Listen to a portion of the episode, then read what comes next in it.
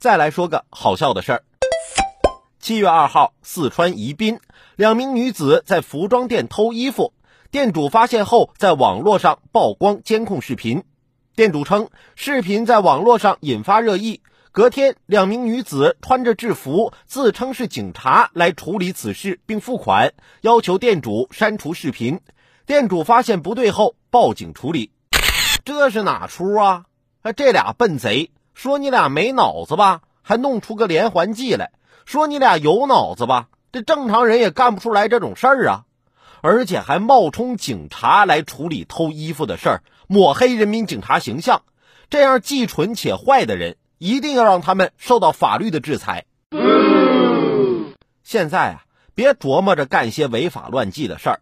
走在街上有天眼，到了哪家店里有监控，开车都有行车记录仪。你要真干点啥事儿，那真是无所遁形。有人问我，海鹏，你这么抠还安行车记录仪了？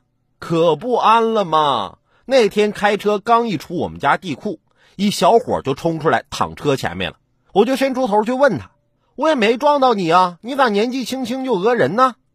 那小伙嘴还挺硬，谁能证明你安行车记录仪了吗？我心头一紧，这附近的路上可没有监控，我又没装行车记录仪，这得被讹了。